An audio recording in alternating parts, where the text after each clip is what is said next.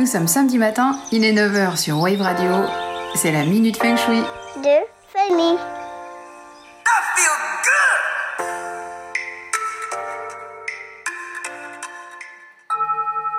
Parce que le paysage qui nous environne peut avoir une bonne ou une mauvaise influence sur notre propre habitat et par conséquent sur nous-mêmes, je vais ce matin vous donner quelques conseils pour que vous puissiez jauger ce qui est autour de vous et appréhender les différents éléments comme étant nuisibles ou favorables. En fonction, selon ce que vous vivez au quotidien, en fonction de vos ressentis, vous disposerez de remèdes pour parer toute éventualité. La topographie est en effet très importante en feng shui, en ce que les énergies qui y circulent peuvent être bénéfiques ou au contraire délétères. Mais cette topographie évolue en permanence en fonction des aménagements qui y sont faits, notamment dans les zones urbaines ou périurbaines. Il y a toujours des endroits qui ont pignon sur rue pendant que d'autres se détériorent. Et c'est généralement ce que l'on regarde quand on veut acheter quelque part ou vivre quelque part. Et selon les dictates de l'immobilier, les trois critères fondamentaux sont souvent l'emplacement, l'emplacement et l'emplacement. Mais grâce au feng shui, il existe des conseils universels que l'on peut utiliser pour choisir son site et sur ce site pour choisir un bon emplacement ou améliorer l'existant. Partout dans le monde, il y a des villes qui restent très attrayantes et chères, quoi qu'il arrive. Et souvent, ces grandes villes correspondent aux critères topographiques listés par le Feng Shui.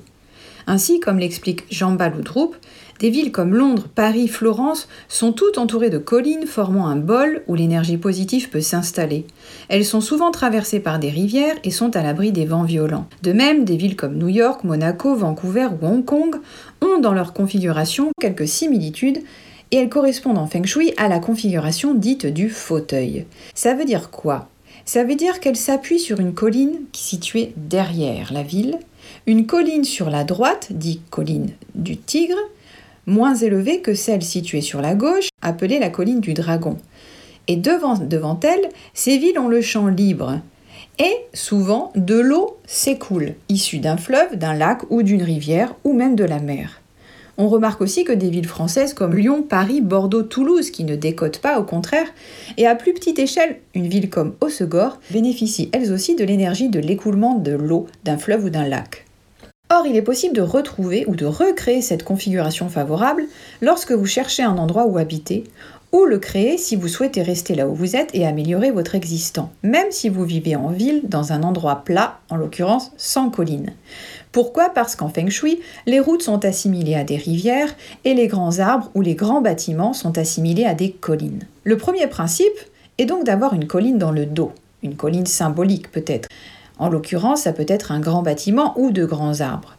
S'il n'y a pas ce genre d'éléments, créez-les en mettant une tortue, soit par le biais d'une représentation sous forme d'objet ou de dessin, sur le mur derrière votre maison.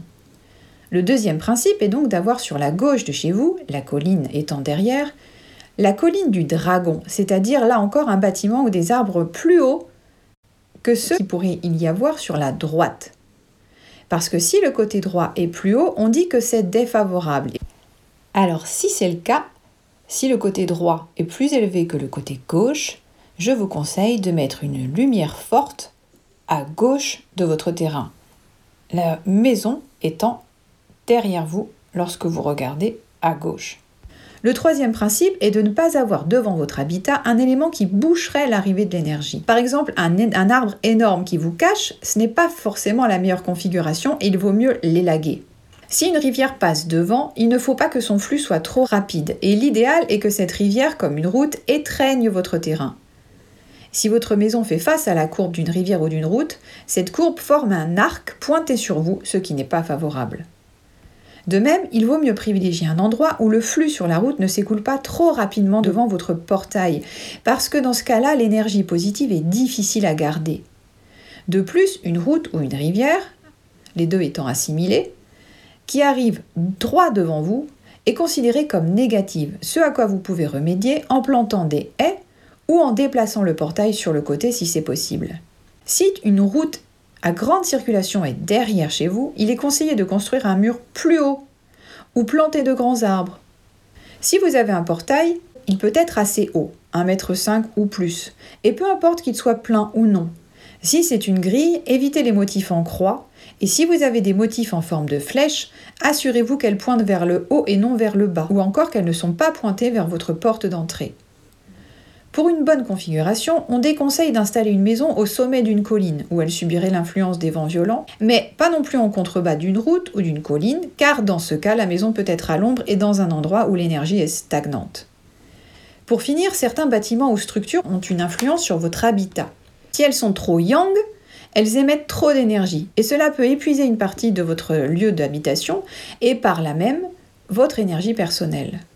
En d'autres termes, vous pouvez éprouver des difficultés à trouver du repos et la paix. Ces éléments trop yang sont des pylônes ou des transformateurs électriques, des ponts, un commissariat, des écoles ou une banque. Vous pouvez vous prémunir de cette énergie yang grâce à un miroir extérieur placé devant la source émission afin que cette émission soit renvoyée à l'émetteur ou vous pouvez planter des arbres.